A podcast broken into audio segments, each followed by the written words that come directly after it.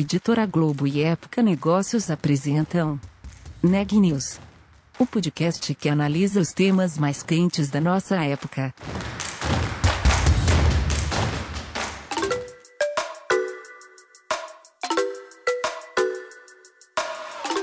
Olá, eu sou Micaela Santos, da Época Negócios, e você está ouvindo mais um episódio do Neg News nossa série de podcasts sobre como navegar e liderar em tempos de incerteza.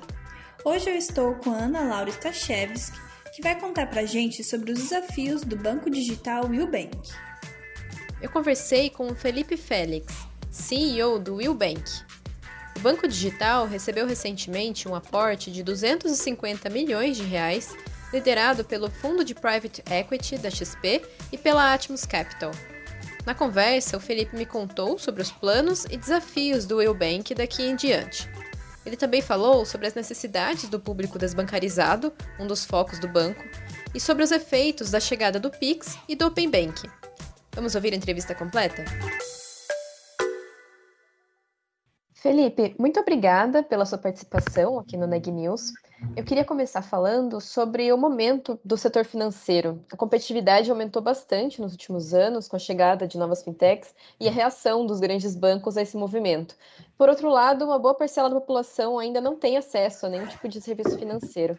Na sua opinião, quais são as principais barreiras que impedem esse acesso? Legal. Bom dia, Ana. Obrigado pelo convite. Bom, eu, eu acho que a gente tem que considerar alguns aspectos nos movimentos que a gente percebe, principalmente é, relacionados às fintechs. Né? É, o Brasil tem um mercado que é extremamente concentrado em grandes bancos. É, cinco bancos concentram mais de 80% dos ativos de crédito no mercado.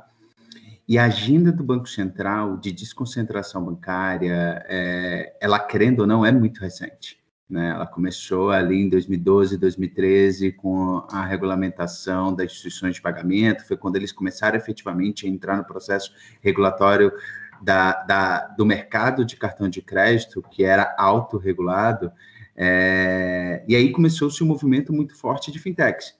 E por onde que elas começaram? Pelas pessoas bancarizadas insatisfeitas com seus próprios bancos. Né? Então, a gente viu o Nubank, o próprio Neon lá atrás, é, o Banco Inter, atuando no setor que necessitava de uma, de uma reformulação, necessitava de novos players para é, é, aumentar a qualidade dos produtos e serviços financeiros. Entretanto, é, é, a onda de atender as pessoas que são marginalizadas, digamos assim, está é, vindo posterior, né?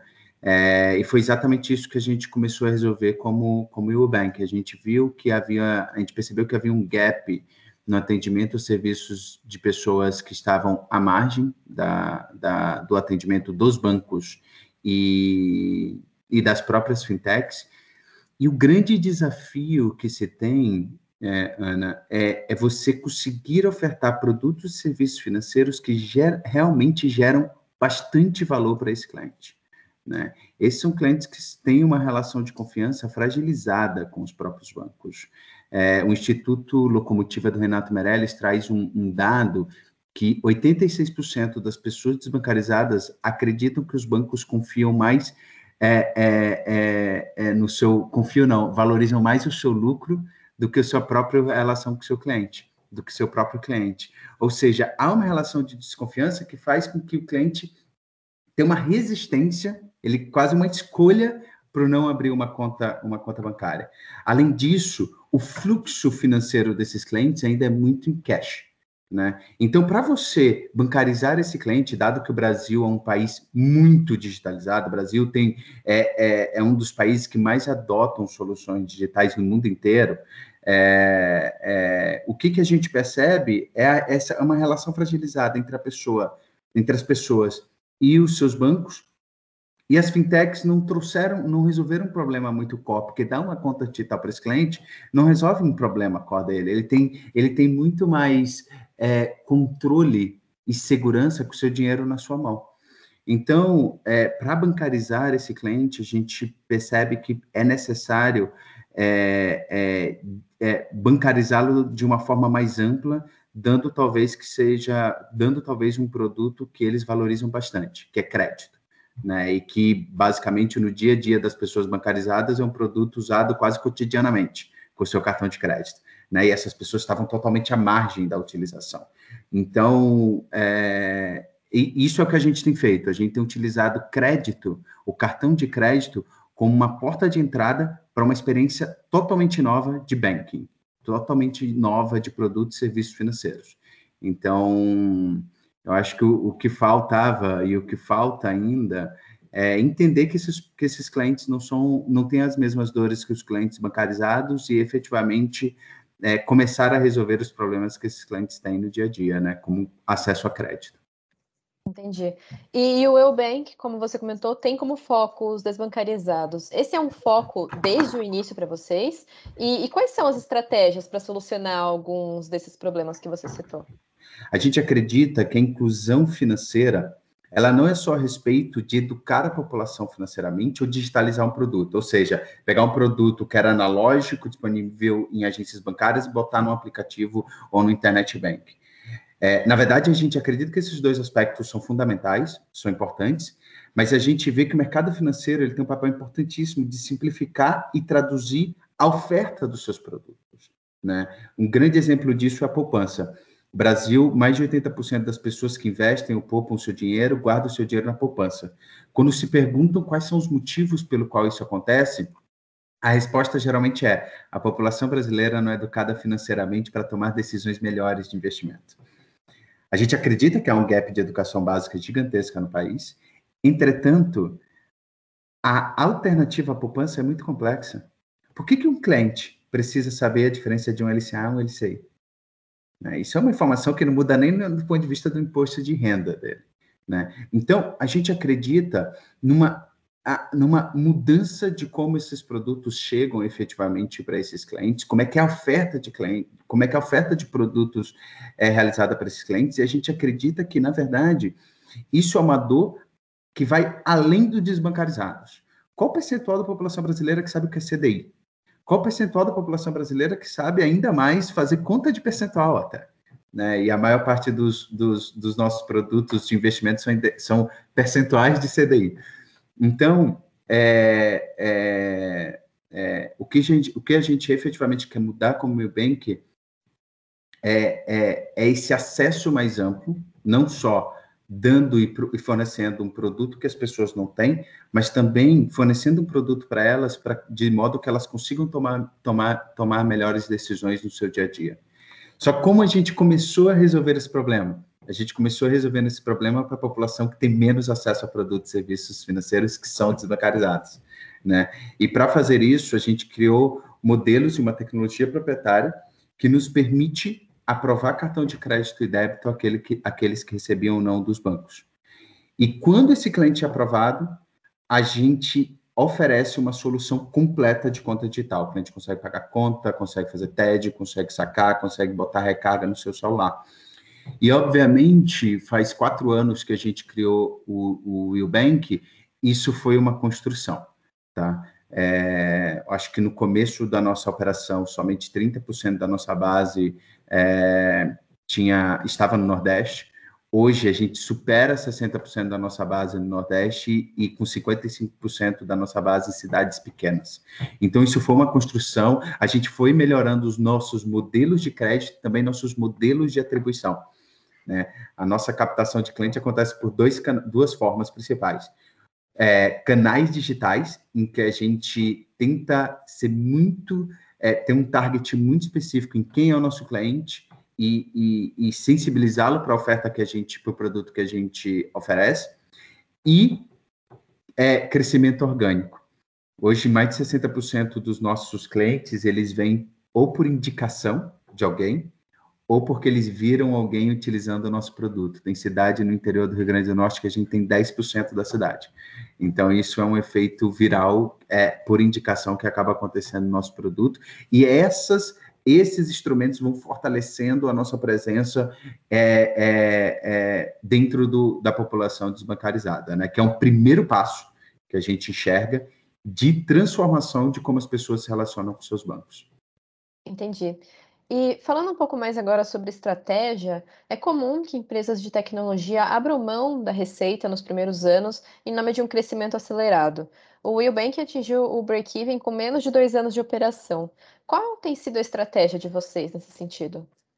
Isso parte de uma, eu posso dizer, de uma visão muito centrada no cliente, é, no sentido de que, ao invés da gente olhar exatamente qual era o movimento que o mercado estava tava tendo, a gente centrou, poxa, qual é a dor que a gente está resolvendo do nosso cliente e o que, que a gente precisa fazer para vencer no mercado, que é muito competitivo. Tá? Então, acho que são dois aspectos principais aí. Cliente e é, como, como a gente tem que tomar decisões para se destacar no mercado que a gente está. Né? Então, qual era o movimento do mercado que a gente vê até hoje? Um movimento muito forte de abertura de contas digitais, um movimento muito forte de expor quantos clientes cada um dos bancos tem. Então, o PicPay tem dezenas de milhões, o Caixa Tem tem dezenas de milhões, o Nubank tem dezenas de milhões, está faltando gente no país quase, né? Mas o que a gente fez, basicamente, Ana, foi tentar entender, é, tentar deixar isso de lado, essa pressão por abertura de contas, e tentar entender qual é a dor que o nosso cliente tem. Se eu abrir conta para todo mundo, isso vai resolver uma dor desse cliente? E a gente enxerga que não. É, como eu falei no começo, esse cliente ele, ele recebe o dinheiro é, é, em cash ainda, ele tem um movimento muito forte em cash, em dinheiro vivo, e ele se sente muito mais seguro, ele tem muito mais controle sobre seus gastos com esse dinheiro na mão dele. Eu com muito, mil reais na minha mão, 300 vai para esse lugar, 400 vai para esse lugar, 300 vai para aquele lugar, né? Então, um, um grande passo importante para a gente conseguir breakivar a nossa, a nossa operação foi uma decisão consciente de que conta uma, abrir só uma conta para esse cliente não resolve uma dor dele. A gente vai entrar num grande mar vermelho é, em que tem diversas contas digitais disputando é, por uma presença de um cliente. Geralmente utiliza-se de políticas de cashback para manter esse cliente dentro da sua base. Então, isso foi uma política que a gente não adotou. Né? O nosso cliente, ele vem porque a gente resolve uma dor que é muito latente para ele. 40% dos clientes, quando a gente aprova, não tem nenhum tipo de cartão de crédito. Nem o cartão de crédito de supermercado. Ele não tem nenhum tipo, nenhum tipo de cartão de crédito mesmo. Então, esse cliente ele vem porque a gente consegue resolver uma dor a dele, e o fato da gente só abrir é, é, contas com cartão de crédito faça, faz com que a nossa operação seja mais rentável. Porque esse cliente, ao utilizar o seu cartão, a gente recebe o interchange fee, né, que é uma taxa de intercâmbio que é definida pelas bandeiras, que é pago pelo lojista. Né? Então, é, é, essa é uma fonte de receita que remunera o, o, o cliente é, quando a gente aprova e faz com que a nossa operação seja mais rentável, mais eficiente que, que as demais contas digitais do, do mercado. Entendi. E como a chegada do Pix afeta ou beneficia essas estratégias? Legal. É... Tem uma, uma frase que a gente costuma falar quando a gente está desenvolvendo, desenvolvendo produtos de pagamentos dentro do Will Bank, que é a melhor experiência de pagamento é a não experiência de pagamento. O que, que significa isso? Quando o Uber chegou no mercado, ele tirou a experiência de pagamento de você se, é, é se, se locomover dentro da cidade. Né? Antes você pegava um táxi, você tinha um cartão de crédito, ou o táxi aceitava o cartão e você pagava antes de sair, ou você tinha dinheiro e pagava o taxista antes de sair. Agora não. Você pede um Uber, você entra dentro do Uber, você vai do lugar A ao lugar B e sai do Uber. Você só paga o Uber uma vez por mês na fatura do seu cartão de crédito. Né? Então, ele tirou a experiência de pagamento e se tornou a experiência muito melhor. Muito melhor, né? De transporte. E a gente acredita muito nisso quando a gente está desenvolvendo o produto. É, e o Pix possibilita a gente entregar uma experiência cada vez ainda melhor para o nosso cliente. A gente acredita que o, o mercado financeiro no Brasil ele tem uma maturidade é, é, gigantesca em comparação com os outros países do mundo. O que a gente está fazendo no, com, em relação ao Pix é, é, um aspecto que a gente é um, um, é um, passo que a gente não vê tantos players, é, outro, outros países com a mesma com a mesma maturidade financeira. é maturidade do sistema financeiro.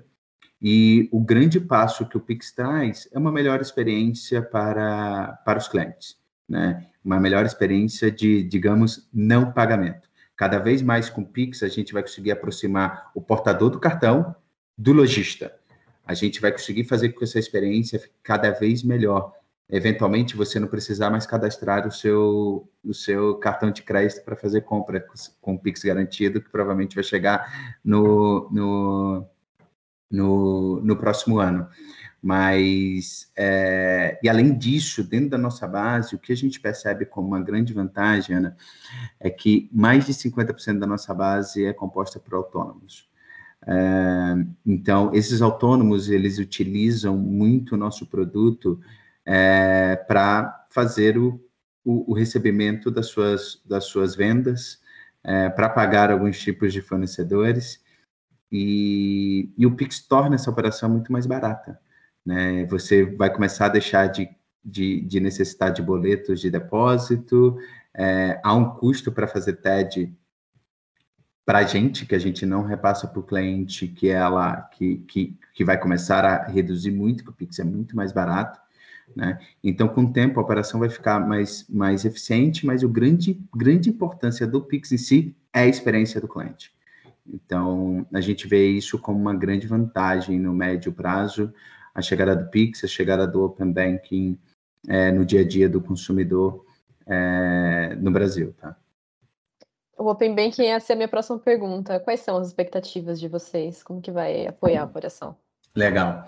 É, como eu falei no começo, os desbancarizados foi um primeiro passo que a gente está dando. Né? A gente acredita que é, esse processo de dar acesso ele vai muito além a fornecer um, produto e serviço que você não tem, mas criar um produto que lhe permita tomar melhores decisões no seu dia a dia. Então, é, é, com o tempo, com o ganho de maturidade do nosso produto, a gente vai começar a concorrer com os próprios bancos e com as próprias fintechs. Né? O mercado de, de financeiro é gigantesco. A gente não acredita que vai ter só um player se consolidando, não é um mercado de winner take all, é um mercado que alguns players vão consolidar e vão, vai ter uma disputa no, ali no limite pelos mesmos clientes em algum nível. Né? Com a chegada do Open Bank, eu acho que tem dois aspectos que são importantes, dado tudo isso. Primeiro, experiência. A experiência, com certeza, do cliente vai ficar muito melhor. Muito melhor, porque os dados vão deixar de ser do, dos, dos bancos, vão começar a ser deles, e ele vai poder, inclusive, com muito menos interações, comandar uma TED do Willbank, por exemplo, para sua conta que ele tem no Itaú ou para sua conta que ele tem no Nubank, sem precisar ter que entrar dentro daquelas contas. Então, pensando em experiência, é muito bom para o cliente. Pensando é, em como ele consegue se apropriar desses dados, é muito bom. O segundo ponto que é importantíssimo para a gente, é, quando a gente avalia o Open Banking, é que qual é o grande desafio que a gente tem ao concorrer com os grandes bancos? É muito difícil a gente dizer que as fintechs hoje são melhores do que o Itaú no processo de concessão a crédito. Por quê? Porque o Itaú ele concentra muita informação de muitos clientes. E a principal variável uma das principais variáveis para você conseguir conceder crédito para uma pessoa é sua capacidade de aferir a renda dessa pessoa. Né? E o Itaú, estou usando um exemplo do, do, Itaú, mas o Itaú efetivamente é um dos principais bancos, concentra, é um dos maiores bancos do país, concentra muita informação. Logo, a sua capacidade de aferir renda ela é muito melhor que a do restante do mercado. A partir do Open Bank, isso muda, porque o acesso, dos, o acesso aos dados do cliente deixa de ser do Itaú e passa a ser do cliente. O cliente autorizando isso, eu vou conseguir é, eventualmente criar modelos e, e, minha capacidade de presumir renda vai se aproximar muito do Itaú, o que vai me possibilitar concorrer com os grandes bancos e acessar um público que hoje eu não conseguiria acessar. Então, é, é, acho que o Open Bank ele vem para é, melhorar sim a experiência, mas também ele vai tornar o mercado muito dinâmico e ele vai acelerar esse processo de desconcentração bancária, que é uma agenda muito forte do Banco Central. Uhum. E o Willbank recebeu recentemente um aporte de 250 milhões de reais, liderado pelo fundo de private equity da XP e pela Atmos Capital. Como vocês pretendem investir esses recursos? E, mais do que isso, como a proximidade com esses dois players deve ajudar a aprimorar a operação de vocês? Legal. Bom, falando dos dois, dos dois players, né? Eu acho que a gente é, trouxe dois investidores que lideraram Atmos e a XP lideraram essa rodada de investimento. Foi a nossa primeira rodada de investimento. É, e a gente trouxe dois players que são importantíssimos. É, a Atmos Capital foi já eleito um dos melhores é, fundos é, de public equity do, do, do país. É, e a XP, e a XP que é liderada pelo Shukong, que estava na Actis, é, antes de, de entrar na, na, no fundo da XP, é, passou por, por, por, por, por cases de investimentos dentro da Actis, que são dos maiores do, do país, como a Stone, como a XP, a própria XP, ou seja, a gente está trazendo investidores que não só é, têm muito conhecimento estratégico, tem é, é, históricos de sucessos com, em, outro, em outros, outras empresas no, no país, mas também vai nos auxiliar nos próximos passos que a gente pretende dar. Tá? É, é, a, gente, a gente costuma dizer, a gente tem uma, uma história é, pensando em empresa de tecnologia, pensando em estrutura capital, um pouco diferente das empresas de tecnologias convencionais, a gente não passou por rodada Seeds, Series A, Series B, Series C, essa é a nossa primeira rodada, já é uma rodada maior, muito provavelmente a gente deve dar um passo é, para um IPO nos próximos três, quatro anos, e com certeza a XP e Atmos vão nos auxiliar para esse passo, e obviamente o IPO é um, um, uma nova rodada de investimento, não vai ser um, um fim, né? vai ser um uma, uma captação que vai nos auxiliar a acelerar é, os próximos passos da companhia. E, e, a gente fez essa rodada, apesar da gente ter uma operação já lucrativa, a gente fez essa rodada por três grandes, é, é, três grandes, grande, com três grandes objetivos. Primeiro é fortalecimento do capital regulatório. A nossa operação é, é, composta por uma instituição de pagamento, que é o Will Pagamentos, e uma instituição financeira regulada pelo Banco Central, chamada Will Financeira, e para continuar crescendo, a gente precisa ter um capital regulatório que nos deixe enquadrado em Basileia. Então, o primeiro passo é, é, a gente fortalecer o capital, porque a gente tem um potencial de crescimento para os próximos meses muito grande e, e, ter o capital regulatório robusto o suficiente para que a gente possa conseguir é, continuar crescendo é fundamental para o nosso plano. Tá? Então, o primeiro ponto é fortalecimento do capital regulatório, e os outros dois pontos são crescimento da base. A gente quer ganhar amplitude. Hoje a gente está com 1,7, 1,8 milhões de cartões emitidos. É, transacionamos 4,5 bilhões de reais ano passado. Esse ano a gente deve transacionar cerca de 8 bilhões de reais. Só que a gente quer ocupar ainda mais espaço. São 45 milhões de pessoas desbancarizadas no mercado, são 60 milhões de pessoas é, sem acesso a crédito. Então, a gente quer continuar crescendo, crescendo ainda mais o, o, o a nossa base de clientes, é, ofertando esse produto é, de cartão de crédito, ofertando o Willbank. O, o, último ponto, o terceiro ponto, é desenvolvimento de novos produtos. É, esse nosso cliente, ele não tem só o problema e, e só a dor do crédito, né? E a gente quer resolver outras tensões da vida financeira dele. Né? A gente percebe que parte dos nossos clientes tem, tem é, é, saldos, é, poupança na Caixa Econômica, no Banco Brasil, e a gente acredita que a gente consegue entregar uma solução de investimento melhor, melhor para eles. Esse mês a gente está lançando é, investimentos na plataforma do Will Bank. É, o nosso cliente é um cliente autônomo, informal, que utiliza o nosso cartão para alavancar suas vendas. Tem um, uma, pessoa, uma, uma menina, 21 anos, no interior do Ceará, que ela entra no AliExpress, compra bomba d'água com o nosso cartão, vai na cidade a 50 quilômetros de onde ela mora e vende essas bombas d'água dentro da cidade dela. E o cartão de crédito não é a melhor forma de você financiar o seu negócio. Então, a gente, a gente até o final do ano quer lançar um crédito pessoal também. E, e, e ao passar dos meses, a gente quer efetivamente fortalecer é, a oferta de produtos para esses clientes. é, dando para eles maior acesso, coisa que eles não conseguiam é, fazer nos bancos. Então, esses são os três principais pontos: fortalecimento do capital regulatório, crescimento da base de clientes, crescimento mais forte do que a gente tem entregue nos últimos anos, e aumento da oferta de, de, de, de produtos para a nossa base.